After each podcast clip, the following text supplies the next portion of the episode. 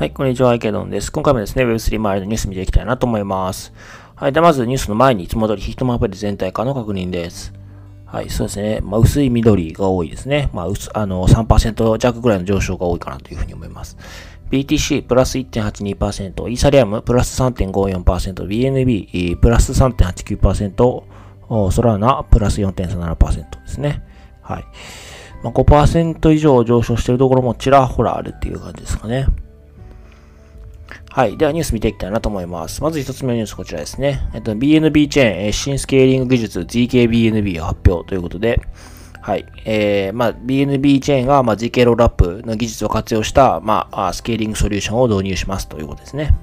はい。で、まあ、これ、あの、導入されるとどうなるかというところなんですけれども、まあ、セキュリティを維持したままトランザクションの処理やファイナリティをた、えー、早め、取引手数料を現在よりも下げることが可能になるということですね。はい。やっぱりこう、スケーリングの技術として、まあ、あの、まあ、オプティミスティックロールアップと ZK ロールアップと、まあ、あるわけなんですけれども、まあ、そのうち、この ZK の方を使って、えー、まあ、さらにスケーリングを高めていくということですね。まあ、なんか最初はあの、ロールアップっていう言葉って、なんかこう、イーサリアムの拡張性を高める技術として、まあ、最初はその辺が、まあ、主な目的というか、あ主な仕様用途だったかなと思うんですけども、今回の BNB のように、まあももはやなんていうか、イーサリアムに限らないブロックチェーンの拡張性を高める技術っていう風になってるかなというふうに思いますね。まあ、あの、ある種の、なんていうんですかね、スケーリングを高めるための補強技術ですかね。はい。で、まあ今回は、まあ、あ BNB チェーンだったということですね。はい。で、まあ、具体的な数値感っていうところなんですけれども、えっ、と、GKBNB が1秒間に処理できるトランザクションの数は5000から1万。で、1億アドレスをサポートできるということですね。で、手数料については大幅に下げられると。まあ、ちょっと曖昧なあれですけども、まあ、そういうふうに述べているということですね。まあ、うーん、そうですね。でも、それでもやっぱり5000から1万なのかっていうのはちょっと個人的には思ってしまったところではありますね。やっぱニアとか、あのもっと大きい数を掲げてる、まあ、チェーンもありますし、まあ、もちろんそれが現実的にちゃんとその数値通り実行されるのかどうかっていう部分はありますけれども、まあ、一方で、うん、5000から1万だと結構そこ、うん、そこの辺にあるチェーンでもできそうな気もしなくはないというところ。まあ、数時間だけで言うとですね、まあもちろん、その上にどんだけアプリケーションが載ってるかとか、あとはまあ、他にもいろんなセキュリティとかいろんな要素があるので、まあ一概に数値だけで比べるべきではないとは思うんですが、とはいえ、えー、まあそんなにめちゃくちゃあ処理速度が、まあ処理数が多いかというとそうでもないので、うん、まあどうかなっていうところはありますね。はい。まあ、あの、まあ、まだまだ、まだ2日にテストの、えー、テストネットローンチしただけなので、まあ、まだまだこれからかなというふうに思いますし、まあ、もっともっと性能向上する可能性もあるのかなというふうにも思いますね。はい。では次のニュースですね。えっ、ー、と、金融 NFT の市場拡大に期待。ERC3525 正式に承認ということで、えー、イーサリアムの新しい企画ですね。トークンの企画が承認されましたと。えー、ナンバーは3525、ERC3525 ですね。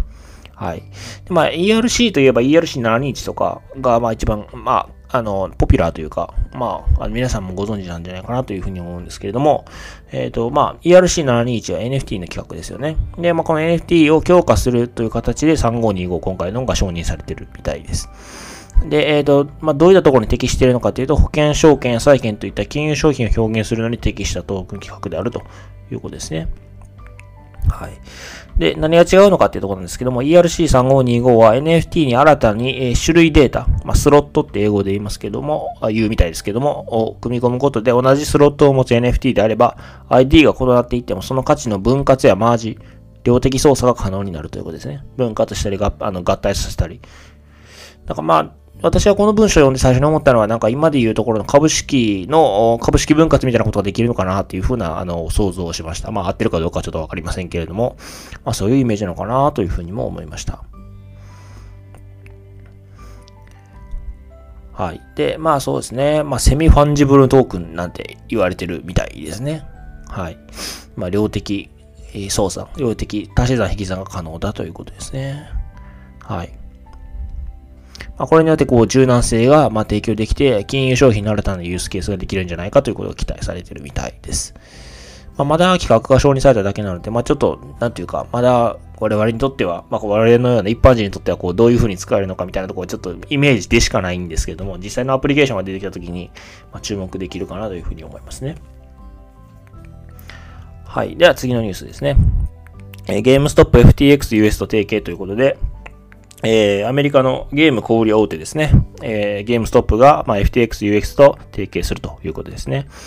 で、まあ、FTX US のコミュニティ、それからまあ、マーケットプレスに、まあ、より多くのゲームストップの顧客を加入させるという目的で、まあ、提携したみたいですね。はい。で、まあ、ゲームストップが FTX の優先的な小売りのパートナーになり、まあ、一部の店舗で FTX のギフトカードを取り扱う予定ということのようですね。まあ、やっぱゲームストップは、まあ、ゲーム小売り大手と言ってますけれども、まあ、自分たちの NFT マーケットプレイス持ってたりとかですね。やっぱりこの分野に関しては非常にこう、ぐいぐい来てる会社の一つなので、まあ、その中で、まあ、FTX を選んだということかなというふうに思いますね。まあ、なんか、こう、流れ的にも自然なのかなと思いますし、だからあんまりこう驚きはなかったですけれどもね。はい。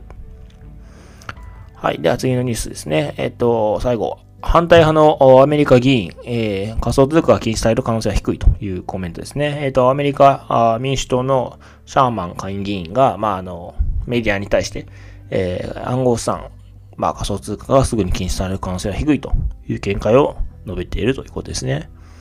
まあ、彼自身はですね、あの、仮想通貨会議派という方なんですね。まあ、どっちかというと禁止したい派っていう感じですかね。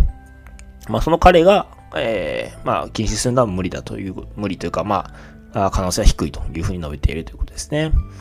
で、まあ、禁止が行われないことから規制を強化する必要があるとし、SEC が主導する形で規制が強化されることは望ましいとコメントしているようですね。はい。まあ、あの、別にこの記事がどうとか言うわけではないんですけども、ある程度のこの温度感みたいなのがわかるのかなというふうに思っていて、まあ、その、すぐに禁止される可能性が低いということは、やっぱりまあ、もうこの領域で、えー、ある程度こうビジネスないしはこうテクノロジーが進化していくのはほぼ間違いないんじゃないかなと思うんですね。で、あとはそれに対して、こう、どの程度の規制を乗っけるかっていうところの、なんていうか、せめぎ合いみたいな、調整みたいなところ、温度感の調整みたいなのが今やってることなのかなというふうにも思います。まあ、それはこの記事からも、なんていうか、まあ、類推ができるのかなというふうに個人的には思っていまして、まあ、トルネードキャッシュの件もありましたし、まあ、他にも多分規制が入っていくんだろうなと思うんですけども、まあ、今のところはこう、まあ、Web3 のプロダクトがある程度現状の規制、まあ、例えば、あの、なんですかね、まあ、あトルネードキャッシュが、まあ、制裁対象になってしまったとか、まあ、そういったことを具体例が示すように、ある程度こう、現状のアメリカの国家の規制に対して Web3 のプロダクトはある程度合わせていく形で、えー、まあ、進んでいくのかなっていうのが、まあ、今のところの見通しかなというふうに思っています。はい。まあ皆さんはどのように思いでしょうかというとこですね。あとは、このアメリカのやっぱりこう、どの程度こう規制されるのか、どういうふうに規制に、あの、寄り添っていくのかっていうところはやっぱり世界に与えるインパクトというのはすごく大きいかなというふうに思いますので、まあ、こういったニュース意外に大事な、大事なんじゃないかなというふうに思っています。はい。では、あの、今回こちらで終わりたいなと思います。よろしければチャンネル登録、フォロー、それから高評価の方をお願いいたします。はい。では、お疲れ様です。